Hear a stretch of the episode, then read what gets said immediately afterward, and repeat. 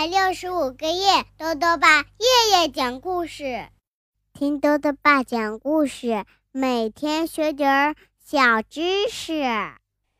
亲爱的各位小围兜，又到了豆豆爸讲故事的时间了。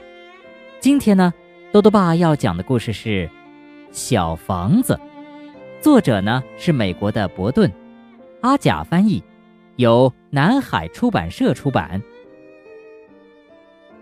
有一座小房子，每天站在山岗看风景。可是有一天，情况开始发生变化了。发生了什么变化呢？一起来听故事吧。小房子。很久以前，在城外很远的乡下，有一座小房子。这座小房子呀，盖得特别好。它非常坚固，也非常漂亮。那位把它盖得很好的主人说：“这座房子呀，永远也不能卖，出多少钱都不卖。他要一直看着我们的孙子的孙子的孙子的孙子住在里面。”小房子坐在山岗上，非常开心地看着它四周的乡村田园。清晨，他看着太阳升起；黄昏，他看着太阳落山。一天又一天，每一天都有一点不一样。可小房子总是老样子。每到晚上，他看着月亮渐渐地从一弯瘦瘦的新月变成一轮满月，然后又变回一弯瘦瘦的老月亮。没有月亮的时候啊，他就看看星星，在远远的那边，他可以看到城市的灯光。小房子对城市很好奇，他很想知道住在那儿会怎么样。时间从小房子身边悄悄溜走，他只是看着乡村田园跟随季节的脚步，慢慢的变了模样。春天来了，白天一天天的加长，太阳也暖和起来。他等待着第一只知更鸟从南方飞回来。他看着草地慢慢变绿，他看着树枝上抽出嫩绿的芽儿，苹果树开满一树的花儿。他看着孩子们在小溪里玩耍。长长的夏日里。他坐在阳光下，看着大树、小树为自己披上绿叶衣裳，白色的雏菊铺满山岗。他看着花园欣欣向荣，他看着苹果熟里透红，他看着孩子们在池塘里游泳。到了秋天，白天一天天的变短，夜晚越来越冷。他看着第一场霜冻，把树叶染成黄色、橙色和红色。他看着人们收割庄稼、采摘苹果。他看着孩子们回学校念书。接着是冬天，夜晚更长了，白天更短了。白雪覆盖着乡村田园。他看着孩子们溜冰、滑雪橇。一年又一年，苹果树才老了，地里又种上了新树。孩子们长大了，他们离开，去往城市。现在每到夜里，城市的灯光好像越来越亮，越来越近了。一天。小房子惊讶地看到，从弯弯的乡间小道上跑来一辆没有马拉的大车。不久啊，又跑来了更多这种车。有马拉的大车越来越少见了。不久，来了一群测量员，他们在小房子面前测量了一条路线。不久，来了一辆蒸汽铲车。在铺满雏菊的山岗上挖开一条路。后来呀，一些卡车来了，在路上卸下大石头。后来一些卡车卸下小石头。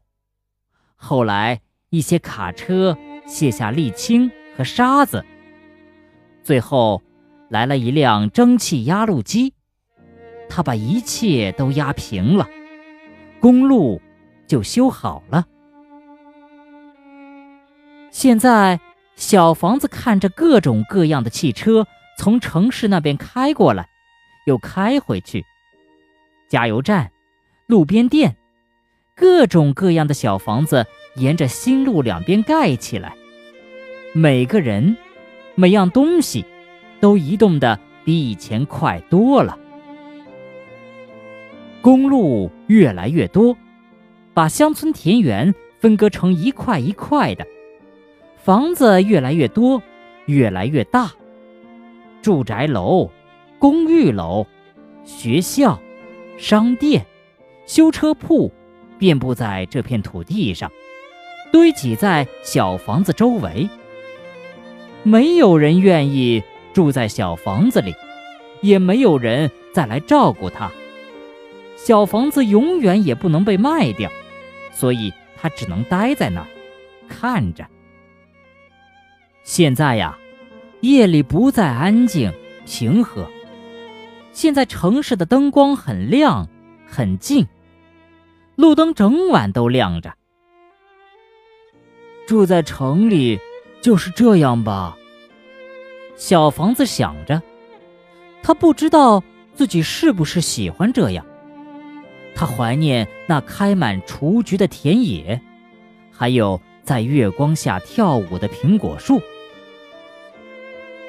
不久，有轨电车在小房子门前开来开去。整个白天和大半个晚上，他们开来开去。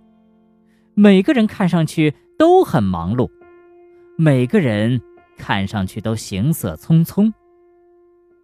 不久，开来一辆高架列车，在小房子上面开来开去，空气中到处都是灰尘，噪音也非常大。震得小房子直抖。现在呀，他分不清几时是春天、夏天、秋天，或是冬天，一切看上去总是一个样。不久，一辆地下列车在小房子下面开来开去，他看不到，却能感觉到、听到它。人们移动的越来越快。越来越快，没人再会注意到小房子。他们匆匆经过，顾不上看他一眼。不久，他们拆掉小房子周围的住宅楼和公寓楼，开始挖大坑，一边一个。蒸汽铲车在这一边挖下去三层楼深，又在那边挖下去四层楼深。不久，人们开始建新大楼了。他们在这一边建起二十五层楼，在那一边建起三十五层楼。现在呀，小房子只能在中午见一会儿太阳，到了夜晚根本见不到星星和月亮，因为城市的灯光实在太亮了。他不喜欢住在城里。夜里，他经常梦见乡下那开满雏菊的田野，还有苹果树，在月亮下跳着舞。小房子很孤独，很难过。它的彩色涂漆裂了，脏了；它的窗户打破了，百叶窗板歪歪地挂着。它看上去很破旧，虽然。它的里面还是从前那样的好房子，在那个春天的晴朗的早晨，那位把小房子盖得很好的主人的孙子的孙子的孙女儿来了。他看到这破旧的小房子，并没有匆匆而过。小房子有某种不同寻常的东西，让她停下脚步，看了又看。她对丈夫说：“这小房子看上去就像我奶奶小时候住过的那个小房子，只是那个小房子在城外很远的乡下，在一个铺满雏菊的山岗上，周围长着苹果树。可是他们发现，它就是那个小房子。”于是他们去找搬家公司，看看小房子是不是还能搬。搬家公司把小房子仔细检查了一遍，然后说：“当然能搬了，这房子呀和从前一样好，它盖得很好，我们可以把它搬到任何地方。”于是他们用起重机顶起小房子，把它放到拖车上，搬的时候。交通停顿了几小时，他被慢慢的拖走，离开了城市。一开始啊，小房子被吓住了，可当他渐渐习惯之后，他觉得还有点好玩呢。他们沿着大路向前滚，他们沿着小路向前滚，一直去到城外很远的乡下。当小房子。看到绿色青青，听到鸟儿歌唱，他再也不难过了。